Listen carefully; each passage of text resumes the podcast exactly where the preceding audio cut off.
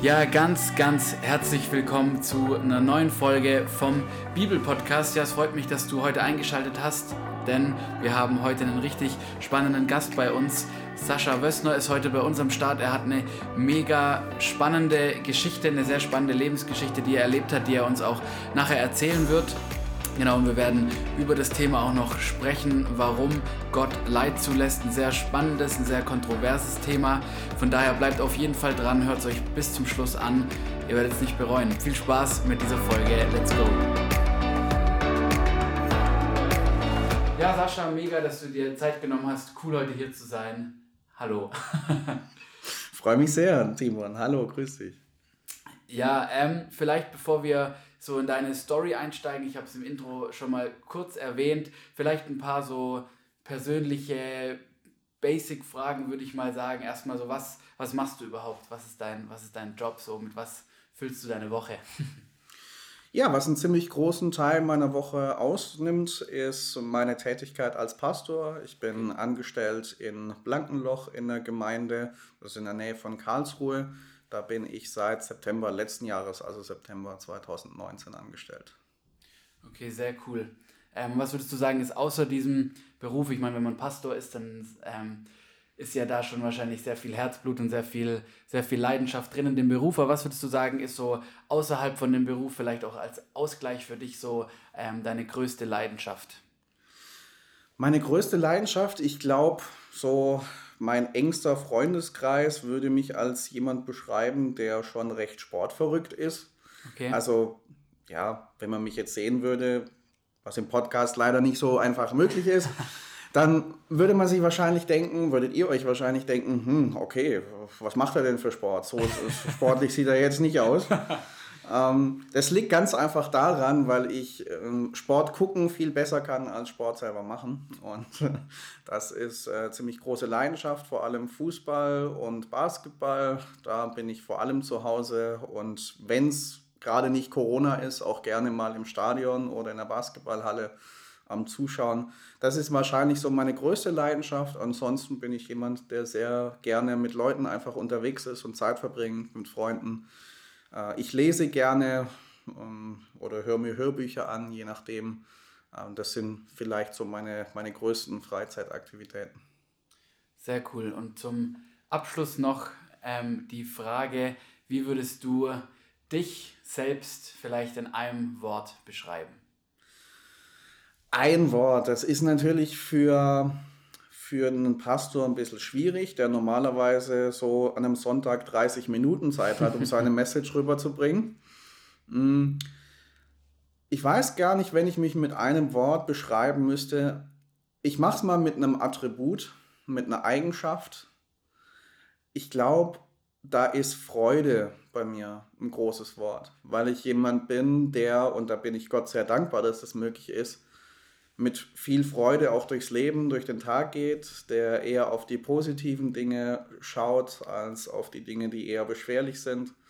Und ähm, da bin ich sehr, sehr froh und sehr, sehr dankbar für, dass das möglich ist. Und ähm, ich liebe es, mit Menschen zu lachen und Freude weiterzugeben. Von daher würde ich mal mir das Attribut, den Aspekt rauspicken.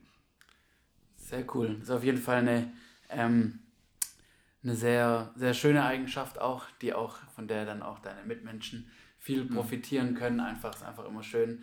Ähm, ja, wenn man, wenn man was zu lachen hat, wenn man was ja. einfach hat, wo man sich, wo man sich dran freuen kann. Richtig cool. Ähm, ja, genau, schon viel, viel angepriesen, deine Story. Man sagt ja oft so in, in christlichen Kreisen nennt man es ja auch so sein, sein Lebenszeugnis mhm. vielleicht. Sein Zeugnis ist vielleicht ein bisschen ähm, für manche ein irreführender Begriff. Ich weiß noch, ich war einmal auf einer Konferenz, von der auch die örtliche Presse berichtet hatte und da ähm, stand dann auf dem als letzter Programmpunkt noch eben Zeugnisse, wo eben Leute mhm. erzählen sollten, was sie mit Gott erlebt hatten und am nächsten Tag stand dann in der Zeitung der Bericht über diese christliche Konferenz. Ähm, ja, die, die, ganze Konferenz endete noch mit einer Vergabe der Zeugnisse. Das heißt, ähm, so kann irreführend sein, aber erzähl uns doch trotzdem nicht dein ähm, Abschlusszeugnis, sondern dein, dein Lebenszeugnis, deine Lebensgeschichte vielleicht. Ähm, was macht sie so besonders? Was waren da so deine Höhen und Tiefen in dieser Zeit, genau? Ja gut, dass du nicht nach Schulnoten fragst, die hätte ich jetzt erstmal noch raussuchen müssen, ist schon ein paar Jährchen her. Ja, was hat mein Leben bisher, immerhin sind es jetzt bald 29 Jahre, ähm, was hat es so besonders gemacht? Ich glaube, was es natürlich besonders macht, ist, dass ich mit einer starken Sehbehinderung geboren wurde. Mhm. Das war so, dass meine Eltern schon Monate vor meiner Geburt die Prognose gekriegt haben, ihr Kind wird wohl blind zur Welt kommen. Okay. Was, ein extrem harter Schlag war. Das hat den natürlich erstmal komplett den Boden und den Füßen weggezogen. Und da tauchen viele Fragen auf. Wie wird das alles? Wie kann der sein Leben dann meistern mit dieser Einschränkung und so? Mhm. Und ähm, dann bin ich geboren worden, auch als Frühchen, kam sechs Wochen zu früh. Und ähm, dann, ja, als man dann so Untersuchungen mit mir gemacht hat, dann hat man schnell gemerkt, okay, ganz blind kann der Sascha nicht sein. Der reagiert auf gewisse Reize, wenn man ihm so ein Licht ins Auge hält. Das finden wir mhm. jetzt nicht so prickelnd. Mhm. Und also es war klar, irgendwas an Sehvermögen ist da. Musste man natürlich darauf warten, dass ich mich auch zumindest in gewissem eingeschränkten Maße äußern konnte, was ich denn sehe, um jetzt genau festzustellen, wie hoch das Sehvermögen ist. Mhm. Und ähm, als man das dann mal feststellen konnte, hat man gemerkt, okay, das Sehvermögen ist auf dem rechten Auge ungefähr bei 10% und auf dem linken Auge ungefähr bei 2%. Also okay, natürlich sehr, sehr wenig, sehr, sehr schlecht. Und ähm, auch wenn ich nicht komplett blind geboren wurde, wie es erst angekündigt wurde, sind natürlich trotzdem sehr viele Fragen geblieben, wie das jetzt im Leben konkret werden soll ich habe auf jeden Fall immer davon profitiert, dass ich eine Familie habe, dass ich Verwandte, Freunde habe, dass ich auch Lehrer hatte oder Menschen, mit denen ich gearbeitet habe bisher, die sehr, sehr kooperativ waren, die mich unterstützt haben, so gut sie konnten, ähm, die, die mich ermutigt haben, meinen Weg zu gehen. Mhm. Und ähm, ja, dann war natürlich zu meiner Schulzeit die erste große Frage, okay, hm, Geht es auf eine normale Schule oder geht es auf eine spezielle Schule für Blinde und Sehbehinderte? Mhm. Meine Eltern haben sich damals dafür entschieden, mich auf eine normale Schule zu schicken und mich mit Hilfen aller Art dann auszustatten. Auch da, die Lehrer haben getan, was sie tun konnten, um mir zu helfen, dass es möglich ist. Verschiedene technische Hilfsmittel, Lupen aller Art, um das möglich zu machen. Es war immer eine große Kraftanstrengung, weil das Lesen mit Lupe für mich halt ungefähr doppelt so lang dauert wie für einen Normalsehenden. Mhm. Und äh, während die anderen Kiddies draußen spielen, saß ich halt häufig noch am Schreibtisch, habe Hausaufgaben gemacht, um halt mit dem Tempo der anderen mithalten zu können. Mhm. Ja, und dann ging es irgendwann, dann nach der Grundschule, ähm, auf die Realschule zunächst und dann aufs Gymnasium bis zum Abitur 2011. Auch da wieder enorme Kraftanstrengung für die Schule an sich schon. Und dann auf den weiterführenden Schulen kam auch noch die Erfahrung von Mobbing dazu. Okay, krass. Ähm, das war der Auslöser. Ich hatte halt immer gewisse Sonderregelungen aufgrund meines Handicaps, sei es Zeitverlängerung bei Klausuren oder man musste natürlich auch meine mündliche Beteiligung im Unterricht anders einschätzen und beurteilen, weil da, wo ich noch am Lesen war, haben sich die anderen schon über Fragen austauschen können und melden können. Mhm. Deswegen war ich da in manchen Diskussionen einfach raus. Mhm. Es war, diese Regelungen waren eigentlich nur Nachteilsausgleiche, sie wurden mir aber dann ähm, von einzelnen Mitschülern als Bevorzugung seitens der Lehrer ausgelegt. Okay, krass. So, der Sascha, der kriegt hier irgendwas geschenkt, der ist der Liebling von den Lehrern. Ja, da hat es natürlich mit reingespielt, dass ich immer ein gutes Verhältnis zu meinen Lehrern hatte. Mhm und da immer ja, gut kommuniziert habe mit ihm. Was ja auch notwendig war Absolut. für dich, um überhaupt irgendwie Absolut. Anschluss zu haben. Ja, ja definitiv. Und ähm, ja, so wurde mir das dann ausgelegt und dann fing es erstmal mit bloßem Ignorieren an. Mhm. Leute haben mich links liegen lassen, so getan, als ob ich nicht da wäre. Ähm, und dann ging es halt ähm, in Richtung verletzender verbaler Bemerkungen und bis hin auch zu einer Erfahrung von körperlicher Gewalt. Ach krass. Ähm, und ähm, das hat große Fragezeichen bei mir ausgelöst, wo ich mir gedacht habe, was habe ich den Leuten eigentlich getan? Mhm. Und ähm, das kam dann dazu. Mh, hm, und ich glaube, als Mensch mit Behinderung lernst du, dass du ein breites Kreuz brauchst, dass du dich nicht unterkriegen lassen darfst, dass du einen gewissen gesunden Kampfgeist auch entwickeln musst, um mhm. bestehen zu können. Und ähm, ja, der Weg ging dann übers Abitur, dann dahin, dass ich mir überlegt habe, okay, was möchte ich beruflich machen? Auch durch das, was Menschen in mein Leben reingesprochen haben, was andere an Gaben und Potenziale in mir gesehen haben, kam dann so die Idee auf, okay, könnte der Beruf des Pastors was für mich sein? War aber auch da wieder die Frage und auch da war die Skepsis groß, kann das mit der Behinderung funktionieren? Ich habe dann ein freiwilliges soziales Jahr gemacht in der Gemeinde in Reutlingen und ähm, habe da viele bestätigende Erfahrungen gemacht, wo Gott sich auch zu diesem Weg gestellt hat. Ja, und das endete damit, dass ich in Bad Liebenzell an der Internationalen Hochschule dort ein Theologiestudium absolviert habe, dass ich dort zwei Jahre lang in der Jugendarbeit der Missionsberggemeinde gearbeitet habe und dass ich jetzt an der Stelle bin in der Nähe von Karlsruhe, die ich vorhin genannt hatte. Mhm. Und ähm, ja, ist toll zu sehen, wohin dieser Weg geführt hat. Das hätte ich vor einigen Jahren so noch nicht für möglich gehalten. Stark. Ähm, vielleicht kurz so zu, zur Einordnung für die Leute, die jetzt nicht so mit Sehstärke und ähm, hm. dem ganzen Ding zu tun haben. Ja. Wenn du sagst, du hast 10% auf dem einen, 2% ja. auf dem anderen, wie, wie wirkt sich das ganz, ganz praktisch aus, beziehungsweise wie viel kann man sagen, siehst du ganz praktisch, dass wir uns da ein bisschen mhm. vielleicht reinversetzen mhm. können? Ist natürlich immer ein bisschen schwierig zu beschreiben, weil ich den Vergleich mit 100% nie hatte. Mhm. Ähm, und das jetzt so vergleichen zu können. Was ich sagen kann, ist, dass zwei Punkte ganz entscheidend sind. Das ist das Licht und das sind Kontraste. Mhm. Das heißt, je heller meine Umgebung ist, desto leichter fällt es mir so, in der nahen Umgebung mich zu orientieren. Das heißt, größere Gegenstände wahrzunehmen. Heißt, wenn wir jetzt hier in meiner Wohnung sind, da sehe ich dann, wenn es hell ist, okay, hier steht der Tisch, hier stehen Stühle. Ähm, ich sehe, was ungefähr, ob da was auf dem Tisch steht, nicht immer genau, was es ist, aber dass da was ist. Mhm. Vor allem auch dann, wenn es sich von den Kontrasten halt abhebt. Ich habe immer ganz gerne das Beispiel gebracht, im Speisesaal bei uns in Liebenzell, wo ich studiert habe, wenn es da in der Kantine Reis gab mit einer hellen Soße, ja. Auf einem weißen Teller. Mhm. Super.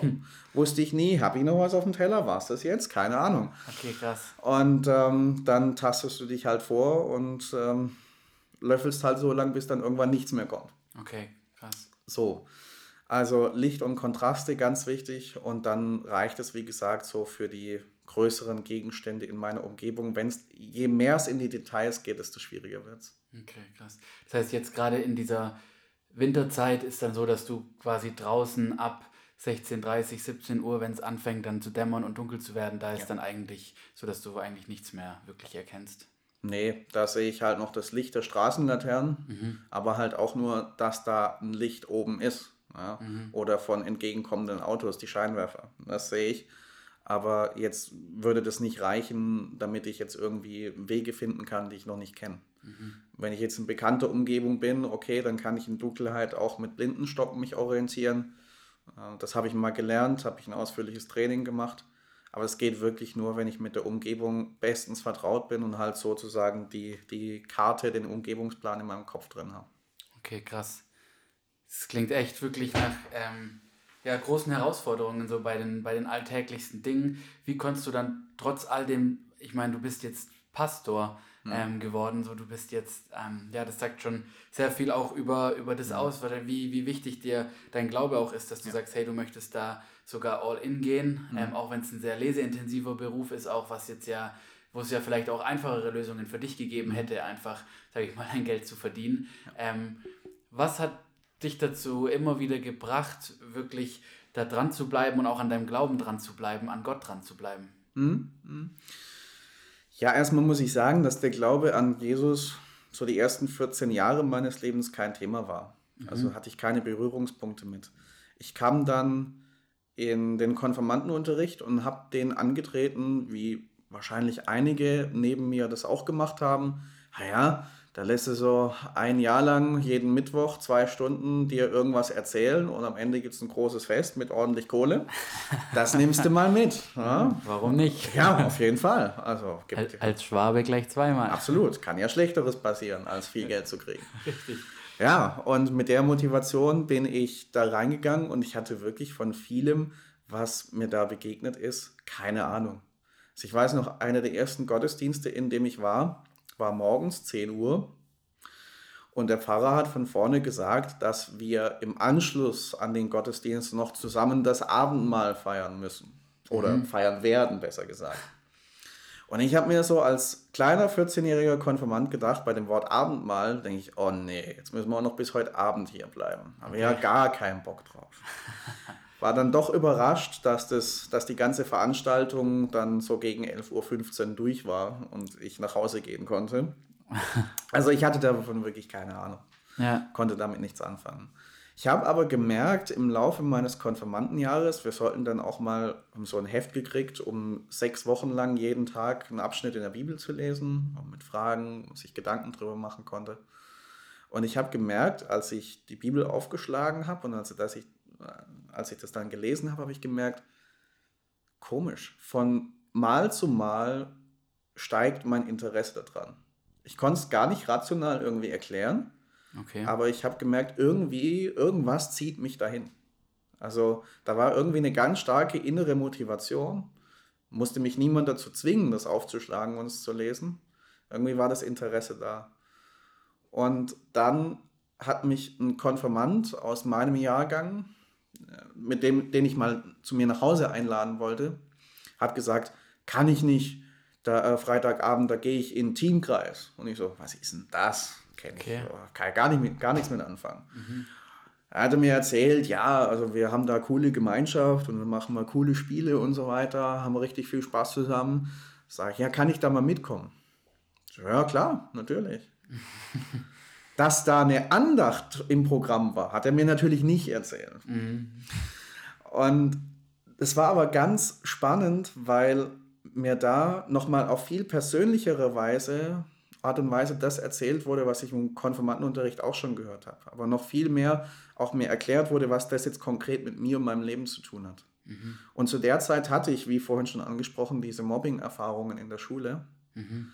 Und ich kam in eine Gruppe hinein, die mich als erstes Mal einfach wertgeschätzt hat und die mir jedes Mal das Gefühl gegeben hat, du bist ein wichtiger Teil von uns. Du gehörst zu uns.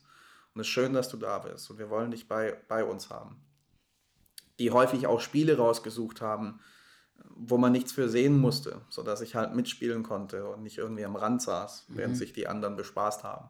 Okay. Und das war schon mal ein großes Zeugnis. Und dann erzählen sie mir von einem Gott, der mich liebt, so wie ich bin. Mit allen meinen Stärken, mit allen meinen Schwächen, mit all dem, was in meinem Leben auch daneben geht.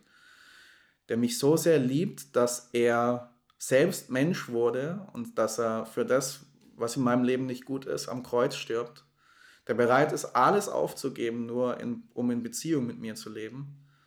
Und das aus, in dieser Lebensphase, wo ich viel mit Ablehnung konfrontiert war.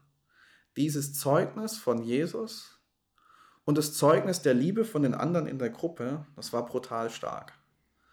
Und das hat dazu geführt, dass ich im Laufe dieses Konfirmandenjahres dann verstanden habe, was das Ganze mit mir zu tun hat und dass ich gesagt habe, ja, mit diesem Jesus will ich leben. Mhm. Darauf will ich mein Leben aufbauen. Und ich, ich war dann fester Teil dieser Jugendgruppe und habe dann irgendwann, hat mich ein Mitarbeiter da an die Hand genommen und hat mit mir mal zusammen eine Andacht vorbereitet, weil ich da Lust drauf hatte. Und die Rückmeldung, die ich da bekommen habe und die Ermutigung immer wieder, und die Freude, die ich selber dabei hatte, das hat dazu geführt, dass ich dann auch die Idee entwickelt habe, dann Richtung Pastor zu gehen. Aber dennoch waren halt die Schwierigkeiten mit der Behinderung immer da. Und gleichzeitig habe ich dann in der Bibel gelesen, Jesus heilt blinde Menschen. Mhm. Ich so, oh, cool, wenn Jesus das kann, könnte das ja auch mal bei mir machen. Mhm. Ich selber oft für gebetet, andere Menschen haben oft dafür gebetet, bis zum heutigen Tag ist da nichts passiert. Mhm. Das war in den ersten Jahren meines Glaubens, war schon Auslöser von Fragen, Gott, warum? Mhm. Also hier steht, du kannst das. Mhm. Äh, warum machst du das jetzt in meinem Fall nicht? Glaube ich nicht richtig? Was, was ist da? Ja. Ähm, und dazu kam noch, 14 Jahre lang war mein Sehvermögen stabil. Dann habe ich einmal auf dem linken Auge und ein Jahr später auf dem rechten Auge eine Netzhautablösung gekriegt. Okay. Das heißt, Netzhaut ist quasi das, was im Kino die Leinwand wäre, wo das Bild drauf entsteht. Mhm. Das heißt, wenn sich die ablöst und kaputt geht, dann siehst du nichts mehr. Und es war klar, okay, das muss man jetzt ganz schnell operieren. Im linken Auge konnte man leider nichts mehr machen. Da bin ich jetzt blind seitdem und sehe gar nichts mehr. Okay. Es ist dunkel. Und auf dem rechten Auge, das war dann so eine harte Zeit, weil ich wusste, wie es links ausging. Und ja, jetzt das Ganze nochmal rechts, ja, musste ich mich damit auseinandersetzen, vielleicht gar nichts mehr zu sehen, wenn die Geschichte vorbei ist. Krass. Es ist dann bei 8% Sehvermögen geblieben und das ist so stabil bis heute. Aber auch da waren es ganz viele Gebete. Gott, warum? Warum jetzt? Warum ich? Warum lässt du das zu? Mhm. Ähm, ich habe mich doch für ein Leben mit dir entschieden. Ich will mit dir voll durchstarten und jetzt passiert mir das. Warum denn? Und ich habe das nicht verstanden. Aber irgendwann, nach vielen, vielen Gebeten, kam da Frieden rein. Obwohl sich die Situation im Außen noch gar nicht verändert hatte. Mhm. Ja, ich habe immer noch schlecht gesehen. Aber ich konnte dann sagen, okay, gerade in der Zeit nach der zweiten Operation, wo man noch nicht wusste, wie viel Sehvermögen da bleiben wird, gab es eine Zeit, wo ich erstmal ein paar Wochen gar nichts mehr gesehen habe, bis sich das Sehvermögen langsam wieder nach oben entwickelt hat, bis zum heutigen Stand. Mhm. Und ich konnte dann sagen, nach zwei Wochen von vielen, vielen Gebeten und wenig Schlaf, schlechter als es jetzt ist, kann es ja nicht mehr werden. Und ich höre auf, an das zu klammern, was davor war. Das kann ich nicht mehr zurückholen. Das kann ich nicht mehr ändern. Ich werde es auch nicht verstehen, warum das so ist. Mhm. Was ich aber machen kann, ist, dass ich jedes Zehntel Prozent, das mir an Sehvermögen wieder geschenkt wird, als Gewinn zu feiern. Als Gewinn zu feiern und nicht zu sagen, ich habe erst dann gewonnen, wenn es wieder so ist wie vorher. Mhm. Nein. Jedes kleine, jeder kleine Lichtschimmer, jedes kleine Wahrnehmen von irgendwelchen Umrissen, von Farben, all das war ein großer Gewinn. Und da hat Gott mir auch in der Phase klar gemacht, schau nicht so sehr auf das, was nicht mehr da ist, auf das, was du nicht verstehen kannst, sondern konzentriere dich auf das, was du, was du hast, was im positiven Sinne da ist, was du machen kannst, was vielleicht auch an Segen da drin liegt in dieser Begrenzung, die du hast. Und ich habe gemerkt, ja, dadurch, dass ich eine gewisse Einschränkung im Sehen habe, achte ich mit anderen Sinnen viel, viel stärker auf das, was mir Menschen auch sagen. Ich achte darauf, nicht nur, was sie sagen, sondern wie sie es sagen. Und kannst du ganz viel an Stimmungslagen erkennen. Wenn ich heute Predigten halte, wirkt es ganz anders, wenn jemand wie ich über Dankbarkeit predigt. Mhm. Hm? Hat mir eine Diakonin früher mal gesagt, Sascha, durch dein Handicap hast du einen Einfluss auf Leute, den du ohne deine Einschränkung nicht hättest. Und ich habe gemerkt, wie Gott Schwachheit gebraucht, um damit Großes zu wirken. Und das hat mir enorm geholfen, zu sehen, okay, da lässt Gott, so schwer das auch im Alltag ist und so einschränkend das auch sein mag, da erwächst Gutes draus. Und der letzte Impuls, der mir da immer wieder hilft, dran zu bleiben. Weißt du, wenn du an Jesus glaubst, dann ist ja mit diesem Leben hier nicht Endstation. Ich habe irgendwann zu Gott gesagt, hm, Gott, du weißt doch alles. Du kannst mir jetzt einfach sagen, wie sich mein Sehvermögen im Laufe meines Lebens entwickelt, dann weiß ich ja Bescheid und kann mich darauf einstellen. Mhm. Und dazu noch, hm, du könntest ja auch das einfach wegnehmen, ja, mich sehend machen. War wieder mein Gebet. Was als Antwort kam, waren zwei Dinge. Das eine war die Frage, vertraust du mir? Ich sage dir nicht, wie sich das alles entwickeln wird, entwickeln wird, aber vertraust du mir? Vertraust du mir, dass ich die Liebe bin, dass ich gut bin, dass ich mit dir gute Absichten verfolge? Vertraust du mir? Und es war noch der stärkere Impuls. Sascha, die Frage ist nicht, ob ich dich heile, Frage ist nur, wann ich es tue. Spätestens, wenn du bei mir im Himmel in der Ewigkeit bist, wird es der Fall sein. Das heißt, du gehst nicht durchs Leben und kommst in die Welt mit schlechten Augen, wirst sie mit schlechten Augen wieder verlassen und das war's dann, sondern du gehst auf den Tag zu, wo du vollkommen sehen wirst, so wie du es noch nie zuvor getan hast. Heilung ist nur eine Frage der Zeit. Und auf den Tag gehst du zu. Und mit jedem Tag, der verstreicht, bist du dem ein Stückchen näher. Wenn du diese Hoffnung hast, kannst du natürlich ganz anders auch mit so einem Handicap umgehen, weil Hoffnung da ist. Wow, sehr stark. Auf jeden Fall Gänsehaut-Moment, ähm, das von dir so zu hören und auch zu hören, dass das nicht nur, ähm, ja, irgendwie bei dir so ein Satz ist, den du mal so daher sagst, sondern was da alles dahinter steckt an Hochs und Tiefs und so, an diesen Punkt überhaupt zu kommen und jetzt auch zu sehen, dass du das ja von ganzem Herzen sagst, wie du hier, wie du hier sitzt und das einfach mit deinem, ja, deinem ehrlichen, vollen Herzen dazu jetzt einfach Ja sagen kannst. Das finde ich sehr, sehr, sehr bewegend. Vielen Dank an der Stelle schon mal, dass du uns überhaupt so, so ehrlich damit reingenommen hast jetzt. Ja. Ähm, und gleichzeitig kommt man zu der Frage, wo wir jetzt ja schon ein bisschen gehört haben, mhm. die hat dich immer wieder bewegt ähm, in, dieser, in dieser Geschichte, dieses Warum einfach mhm. Ähm, ja, und es hat auch dazu geführt, dass du über dieses Thema, warum Gott so etwas zulässt, sogar deine Abschlussarbeit ähm, geschrieben hast im Studium. Er würde es selber jetzt an dieser Stelle nicht sagen, aber die sogar mit Bravour ähm, und Exzellenz bestanden hat. Ähm, genau, musste ich an dieser Stelle einfach mal sagen, weil du hättest es bestimmt nicht erwähnt. Ähm, genau, aber du hast über dieses Thema eben diese Arbeit geschrieben, ähm, hast dich extrem lange dann nochmal auch ja, wissenschaftlich, akademisch und auch komplett theologisch mit diesem Thema beschäftigt. Warum lässt Gott Leid zu? Jetzt nicht nur irgendwie subjektiv an deiner ähm, Geschichte. Genau, kannst du uns da vielleicht ein bisschen reinnehmen? Was, was hat, hat es dir für Erkenntnis vielleicht auch nochmal neu gebracht, dieser Prozess? Und was sind jetzt vielleicht Antwortmöglichkeiten, Antworten von dir auf diese so spannende Frage?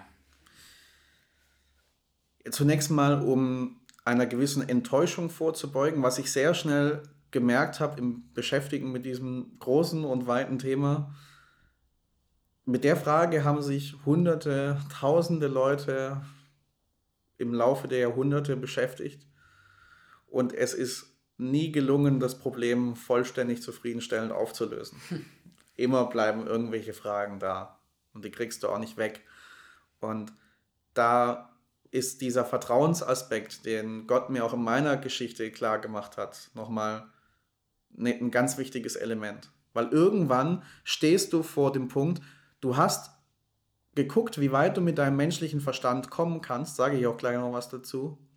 Aber irgendwo ist eine Grenze erreicht, wo Fragen bleiben und da kommst du nicht weiter. Und dann geht es eine Entscheidung zu treffen, vertraue ich diesem Gott oder vertraue ich nicht darauf.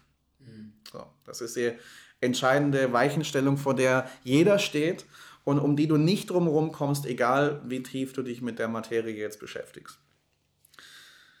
Was ganz interessant war, war zu sehen, in welche unterschiedlichen Richtungen die Leute in der Geschichte versucht haben, an die Frage ranzugehen. Ja, es waren Leute, die zum Beispiel versucht haben, so an den Eigenschaften Gottes zu drehen, dass es dann irgendwie mit dem Leid in der Welt vereinbar ist. Wenn wir jetzt nur die beiden Eigenschaften Gottes mal nehmen, er ist die Liebe, was die Bibel ja klar bezeugt, und er ist allmächtig. Das heißt, seiner Macht sind keine Grenzen gesetzt. Jetzt haben wir natürlich folgendes Problem, was immer ganz gern gesagt wird, okay, ein liebender und allmächtiger Gott, wenn Gott wirklich die Liebe ist, dann wird er ja kein Leid in der Welt zulassen. Mhm. Und wenn er wirklich allmächtig ist, dann hätte er, selbst wenn Leid entsteht, ja auch die Macht, es wieder zu beseitigen. So, jetzt bist du da in einer gewissen Zwickmühle drin, wie du da rauskommst. Jetzt ist natürlich die eine Option, du kannst an der Liebe drehen und sagen, ja gut, darf jetzt auch nicht vergessen, dass jetzt mit Liebe gemeint ist, immer nur Gutes zu tun und immer nur Leid zu ersparen, sondern Gott ist ja nicht nur so ein Kuschelgott, der immer, der immer lieb ist, sondern wir haben in der Bibel auch Passagen, wo die Menschen erschrecken vor Gott und vor dem, was er tut. Wo er auch Dinge tut, die unangenehm sind. Und in einem, auf einem geringen Level würden jetzt Leute von diesem Ansatz sagen, okay, jetzt drehen wir so an der Liebe, dass Gott halt auch diese verborgenen Seiten hat und mit Liebe nicht immer gemeint ist, dass seine Menschen kein Leid verspüren. Manche gehen sogar so weit, dass sie sagen, wir haben es gar nicht mit einem Gott der Liebe zu tun. Ist natürlich jetzt mit der Bibel schwierig zu vereinen. Mhm. Aber die Position gibt's. Auf der anderen Seite kann man sagen, okay, man dreht halt, man nimmt halt bei der Allmacht Gottes was weg. Da gibt es jetzt einen Ansatz, da sagt man, okay, äh, Gott hatte bei der Schöpfung ein ganz bestimmtes Material zur Verfügung. Ja, so wie Knetmasse oder so. Das heißt, dieses Material, über das konnte er nicht frei verfügen, das war einfach da. Und jetzt die Welt, die er geschaffen hat, das ist die beste aller möglichen Welten, die man aus dieser Knetmasse heraus hätte holen können. Okay. Es ist natürlich dahingehend schwierig, also der Ansatz ist natürlich plausibel, weil es dann auf einmal, jetzt brauche ich das Leid nicht mehr in der Welt erklären, weil Gott hat ja das Beste aller Möglichkeiten realisiert. Alles andere wäre schlechter gewesen von den Alternativen. Mhm. Ich habe halt nur das Problem, dass ich sage, okay, da gab es eine Knetmasse sozusagen, über die Gott nicht frei verfügen konnte. Eine Masse, die auch schon ewig da war. Hm, zweites ewiges Wesen neben Gott wird irgendwie schwierig, auch mit der Bibel, die sagt, es gibt einen Gott. Und gleichzeitig schränkt es halt die Allmacht Gottes ein. Weil wenn er nur dieses, diese Substanz zur Verfügung hat, dann hat er keine beliebigen Optionen, da irgendwas zu machen. Sondern dann hat er bestimmte Bedingungen vorgefunden, an denen auch nichts ändern kann, sondern nur das Beste draus machen kann. Das heißt, entweder geht es an der Liebe oder an der Allmacht Gottes runter. Ähm, und das macht es genau so schwierig. Ich habe mich dann ganz ähm, gezielt mit einer anderen Richtung beschäftigt, die sagt, müsste man vielleicht eine neue Perspektive auf das Leid gewinnen. Wir sagen ja ganz gern, Krisen sind Chancen. Das heißt, wenn ich jetzt Leid erfahre, kann ja auch was Positives daraus entstehen. Habe ich in meiner Geschichte ja vorhin auch gesagt, dass es bei mir so war. Mhm. Und jetzt gibt es Leute wie zum Beispiel C.S. Lewis, den einige vielleicht von den Narnia-Chroniken kennen, der genau auf diese Schiene ging und gesagt hat, wenn Gott Leid im Leben zulässt, dann weil er einen bestimmten positiven Sinn damit verfolgt und weil das einen positiven Nutzen haben soll. C.S. Lewis hat zum Beispiel gesagt, wenn es jetzt einem Menschen, das Ziel Gottes ist, dass wir Menschen zu ihm finden, in eine Beziehung mit ihm hineinkommen. Das ist das Ziel Gottes. Und der Mensch würde jetzt aber nicht seine Position aufgeben, dass er in seinem Leben bestimmt, was er tun möchte und seinen Willen Gott unterordnen, wenn es ihm immer nur gut geht. Wird er nie auf die Idee kommen. Deswegen, sagt Lewis, lässt Gott im Leben von Menschen Leid zu, damit er unweigerlich sich mit der Frage beschäftigen muss, was gibt meinem, meinem Leben eigentlich Halt jetzt? Woran kann ich mich klammern? Woran kann ich mich hängen? Wenn es Richtung Sterben geht, was gibt mir da Hoffnung? Was gibt mir da Zuversicht? Was gibt mir da Perspektive? Und äh, Lewis hat das schöne Zitat, wo er sagt, dass Gott in unseren Freuden flüstert und in unserem Leiden laut ruft. Äh, sagt, Leiden ist das Megafon Gottes, eine taube Welt aufzurütteln. Finde ich sehr spannend. Mhm. Und ich glaube, dass wir Bibelstellen haben, die auch in die Richtung gehen, dass Leiden Sinn haben kann, selbst wenn du ihn nicht siehst. Also ich denke da an Hebräer 12, wen der Vater liebt, den züchtigt er. Es gibt auch andere Stellen, Römer 5, dass Bedrängnisse, Geduld, Bewährung, Hoffnung bewirken, diese Kette, die Paulus da aufzählt. Ja. Wir haben im Zentrum unseres Glaubens ja mit Jesus Christus ein Leiden am Kreuz, das ja definitiv einen positiven Nutzen hatte. Das können wir ja nicht abstreiten. Das stimmt, ja. Was es uns gebracht hat. Und insofern hat es schon einen wahren Aspekt.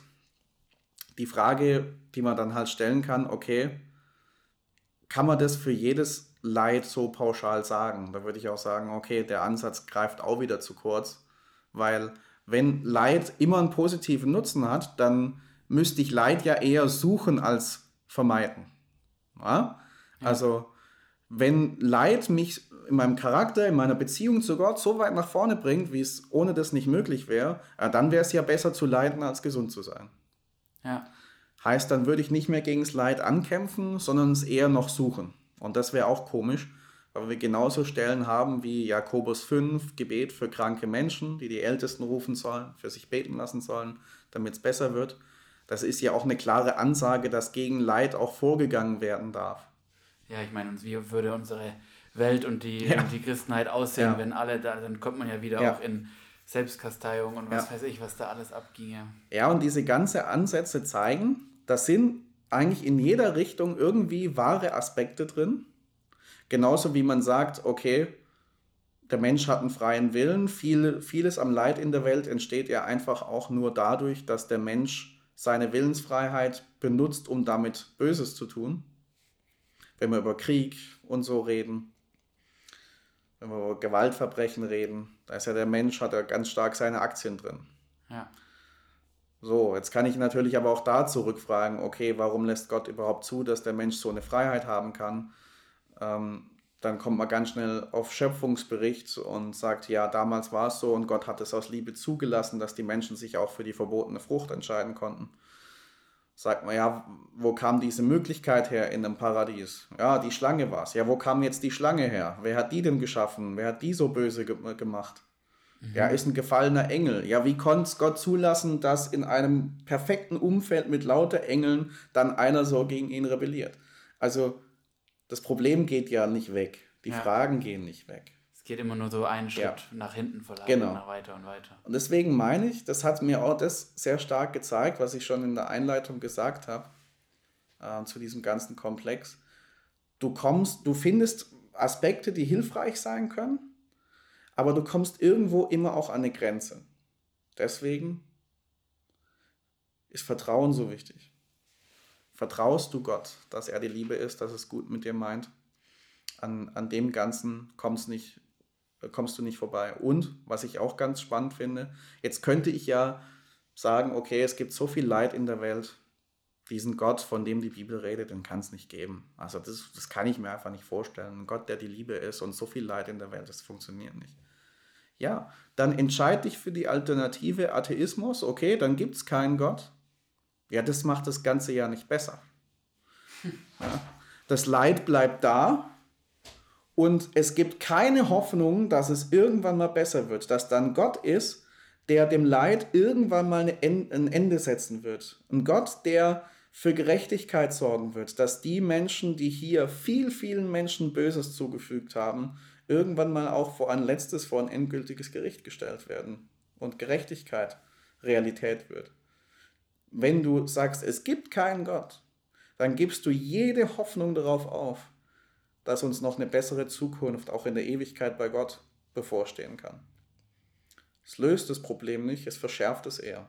Also ich wäre sehr vorsichtig, diese Schlussfolgerung zu ziehen, es gibt keinen Gott, weil dann wird das Leid am Ende gewinnen. Und dann ist ja auch vor allem jeglicher Sinn von Leid ja. von vornherein ausgeschlossen. Ja. Also dann kann Definitiv. dein Leiden nie einen Sinn gehabt haben, quasi. Ja, definitiv, ja. Und ähm, ja, das ist, das ist, glaube ich, sehr, sehr wichtig, dass wir uns das klar machen.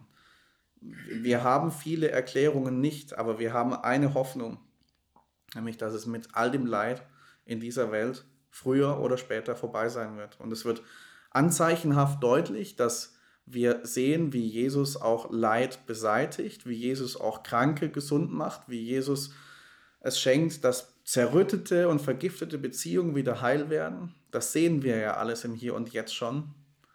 Und es wird irgendwann mal in voller Pracht zu sehen sein. Und ähm, ich glaube, dieser, diese Hoffnung ist etwas, etwas ganz Wunderbares und die, die loszulassen wäre eine Katastrophe. Wow, das aus deinem, aus deinem Mund zu hören, ähm, finde ich es nochmal, hat alles nochmal mehr Durchschlagskraft auch und auch ja, ähm, schön, diese, diese Hoffnung auch zu haben, auch schön in dir zu sehen, ähm, wenn man mit dir redet, auch wirklich zu sehen und zu spüren, dass du diese Hoffnung ähm, selber auch hast. Also wirklich, ähm, ja, mega. Auch die, die Gedanken, wie, wie ehrlich du uns damit hineingenommen hast und auch nicht sagst, so diese, diese eine Top-Antwort ist jetzt da, aber so dieses, jedes hat, bringt so ein, so ein Teilantwort schon mit und gegründet ist alles in diesem Vertrauen auf Gott das ist wirklich sehr, ja, sehr spannend, die, diese Perspektive mal auf das ganze Thema zu, zu, zu haben, ja. Ja, und ich nehme mal an, dass du da in diesem ganzen Prozess extrem viel auch für dich selber rausziehen konntest, für dich selber in diesem Umgang vielleicht auch immer wieder, wenn vielleicht mal Krisen kommen, jetzt nicht nur mit der Einschränkung, die du hast, sondern es gibt ja im Leben viele andere Möglichkeiten. Mhm. Ähm, hast du vielleicht zum, zum Ende hin dieses Podcasts jetzt noch für, für uns Zuhörer quasi ähm, ja einen Tipp oder praktische Anweisungen, wie du sagen kannst, hey, so, so kann es dir ganz konkret in deinem Leben helfen, wenn Leitsituationen da sind oder wenn du selber in einer Situation steckst, wo vielleicht seit Jahren ein Zustand ist des Leides oder auch jetzt vielleicht punktuell mhm. Dinge sind. Hast du da irgendwie noch was für uns mitzugeben? Ja, ja. Ja, Leid ist ja auch ganz unterschiedlich. Also das äh, kann sich sehr stark unterscheiden von, von Hörer zu Hörer, von Mensch zu Mensch. Ich habe vor ein paar Wochen einen spannenden Satz gehört. Da hat einer gesagt, wir alle erfahren in unserem Leben Schmerz, aber wir entscheiden uns zu leiden. Das heißt, das, was in deinem Leben passiert, ist immer das eine. Mit welcher Perspektive du drauf blickst und wie du das Ganze bewertest, ist das andere. Und häufig ist es unsere Perspektive darauf, unsere Bewertung darauf, wo Leid entsteht. Ich mache ein Beispiel. Ich habe einen in meinem Bekanntenkreis, der die Corona-Einschränkungen, die wir gerade haben, sehr, sehr skeptisch sieht. Und er sagt, ich bin eigentlich nur noch genervt von dem Thema. Jetzt ist das, was die Einschränkungen mit sich bringen, die Situation.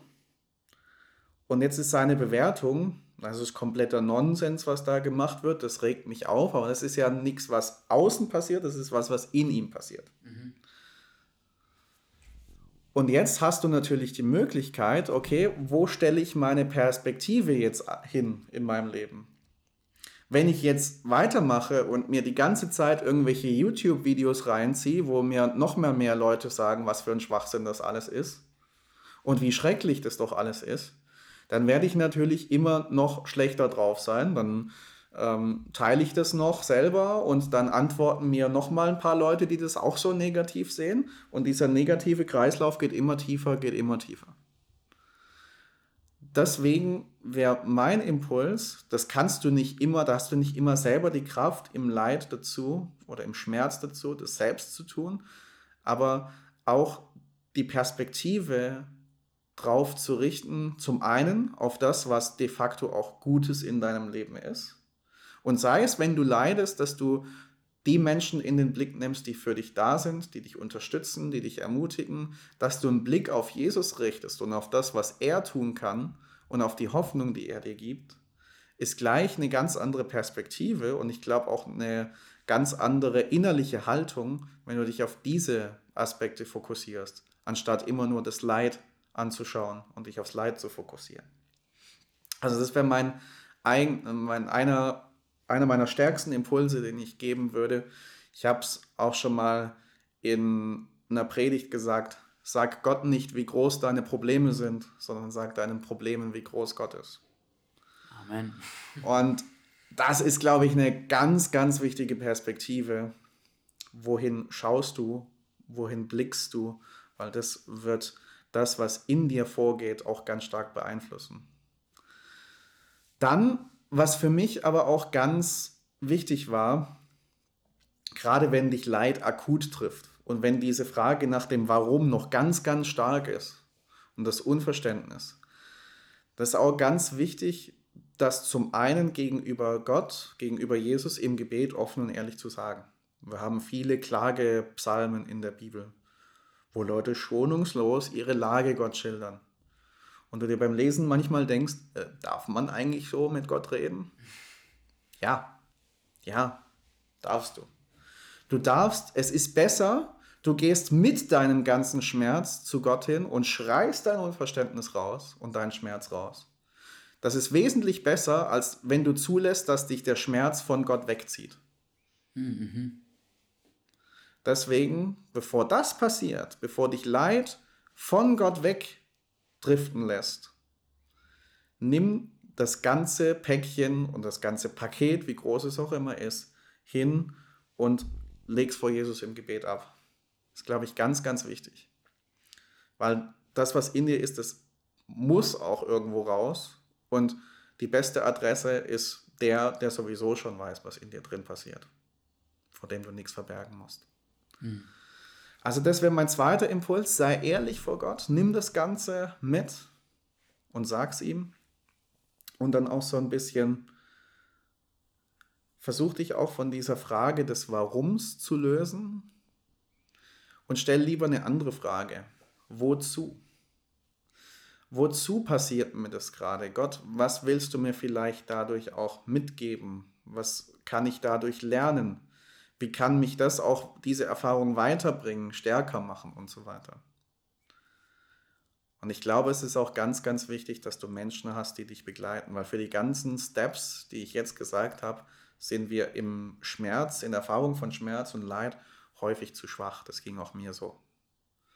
Und ich glaube, das ist wichtig, dass du zum einen das Gebet hast, also dass du zum anderen Menschen um dich herum hast, sei es Familie, sei es Freunde, Leute aus der Gemeinde, die für dich da sind, die für dich beten, die dir helfen, den Blick auf das Gute, den Blick auf Jesus zu richten und die dich mit da durchtragen und für dich beten, wenn du es nicht kannst. Und ich glaube, ich würde heute nicht so hier sitzen, wenn nicht auch Menschen da gewesen wären, die mich da ein Stück weit auch sehr stark mitgetragen haben in dieser Zeit. Und ähm, ich glaube, für vieles bist, bist du in Momenten des Leids zu schwach und das darf auch sein. Aber dafür sind wir ja Brüder und Schwestern, die füreinander da sind gerade in Zeiten des Leids. Und da kannst du auch die Gemeinschaft, die Jesus gibt unter seinen Nachfolgern, und das wünsche ich dir von der besten und der schönsten Seite erleben. Amen. Ja, vielen, vielen Dank für diese ähm, so wertvollen Tipps. Ähm, auch kannst du uns vielleicht noch zum Schluss, wir sind ja hier der Bibel-Podcast, mm, ähm, noch irgendwie eine, eine biblische Geschichte mitgeben. Ich finde es ja. auch immer cool, wenn man dann nochmal was hat, wo man, wo man nachlesen kann, wo man auch nochmal einzelne dieser Punkte, die du uns gerade genannt hast, vielleicht auch nochmal verinnerlichen kann in der Bibel ja. ähm, und da selbst drüber auch nochmal mit Gott ins Gespräch gehen kann. Hast du da noch eine Empfehlung für einen Bibeltext? Ja. Könnt ihr euch gerne Apostelgeschichte 27 mal anschauen. Das ist eine Geschichte, wo Paulus unterwegs ist, nicht auf einer ganz privaten Schiffsreise, sondern es läuft ein Verhör gegen ihn. Er hat sich in den Verhandlungen auf den römischen Kaiser berufen und dann ist es sein gutes Recht, dass er auch dann vor den Kaiser gestellt wird und äh, wird dann mit dem Schiff Richtung Rom transportiert und sie machen Halt in einem Hafen. Paulus merkt schon irgendwie, hm, da scheinen dunkle Wolken aufzuziehen. Wahrscheinlich wäre es besser, wir fahren nicht mehr weiter. Und den Ratschlag gibt er weiter, wird aber von der Schiffsbesatzung überstimmt. Die fahren trotzdem los. Was passiert? Sie kommen in einen gewaltigen Sturm, der dazu führt, dass sie völlig vom Kurs abkommen und so wie der Text sagt, jede Hoffnung auf Rettung dahin ist, weil sie nichts mehr sehen, weil sie die Sterne nicht mehr sehen, weil alles dunkel ist, sie haben keine Orientierungspunkte mehr. Übrigens vielleicht auch gerade im Leid deine Situation. Um dich herum ist alles dunkel, du siehst kein Licht irgendwo mehr, du hast keine Punkte, an denen du dich orientieren kannst, du hast kein gutes Navigationsmaterial, wo du weißt, wie du am besten durch dieses schwierige Gewässer durchkommst. Da finde ich es ganz beachtlich, was dann so genannt wird. Und ich glaube, das kann uns sehr, sehr helfen, was, was Paulus da auch erlebt in diesem Kapitel. Er sagt zum einen, oder er berichtet zum einen von einer Erscheinung, die er in der Nacht hatte, dass auf diesem Boot ein Engel Gottes zu ihm kam und ihm das Versprechen gegeben hat, Paulus, du wirst vor den Kaiser gestellt werden, du wirst sicher ans Ziel kommen und mit dir auch alle, die auf dem Schiff sind. Und das ist so mein erster Impuls aus dieser Geschichte auch für dich. Halte dich an ein Versprechen von Gott, an der Verheißung, die er dir gibt. Ich habe vorher auch gesagt von dieser, von dieser Hoffnung, dass in der Ewigkeit alles mit Leid vorbei ist.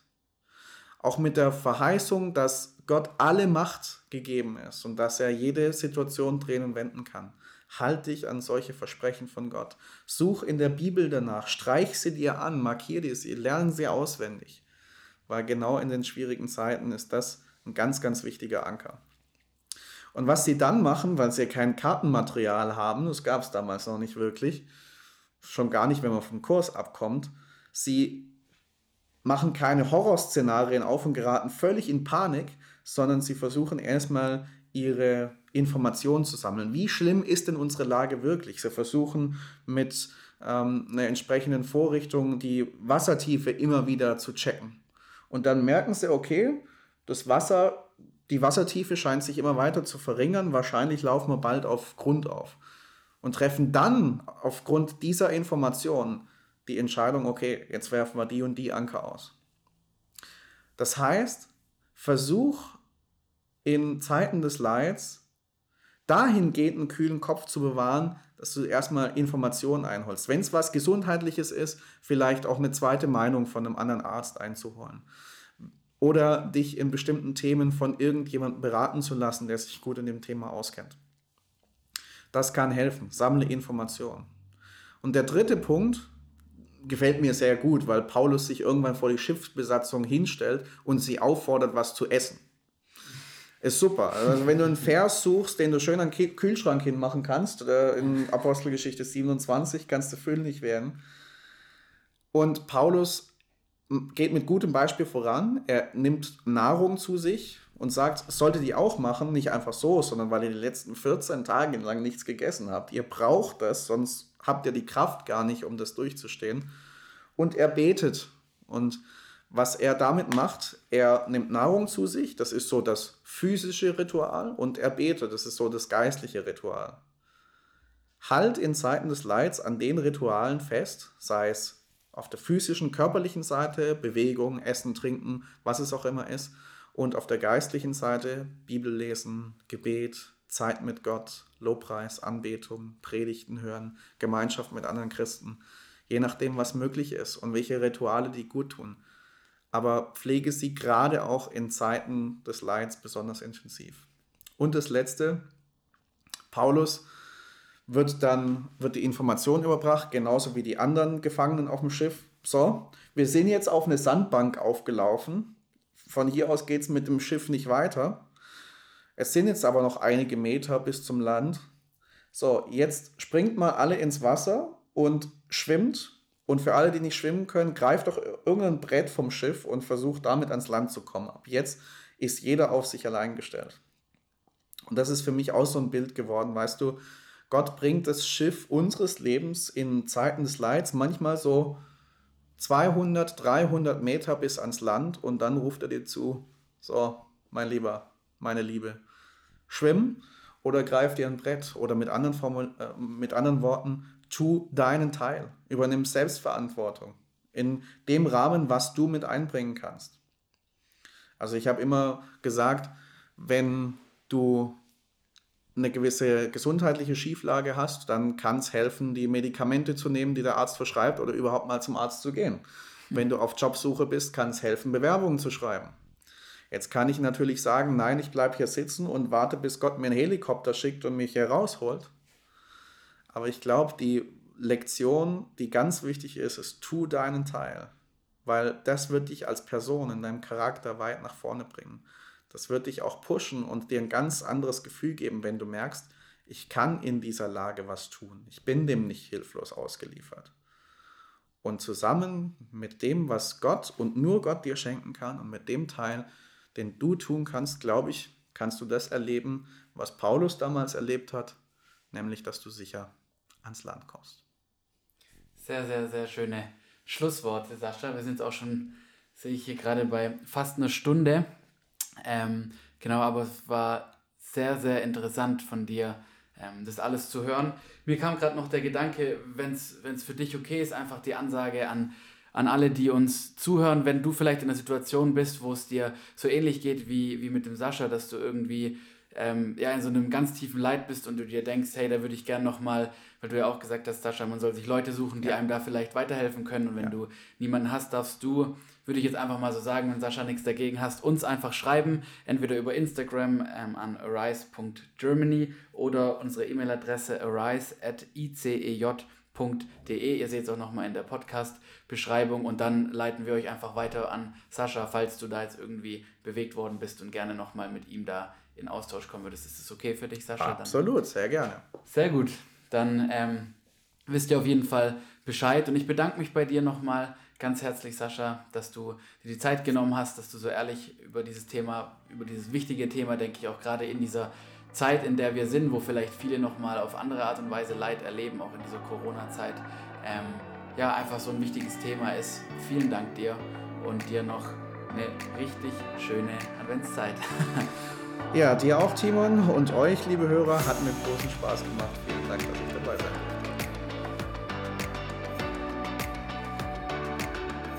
Jo, somit ist diese Podcast-Folge auch schon am Ende. Ich hoffe, es hat dir gefallen. Ähm, wenn du mehr von uns hören möchtest, dann abonniere uns doch einfach hier. Dann verpasst du auch in Zukunft keine Folge mehr.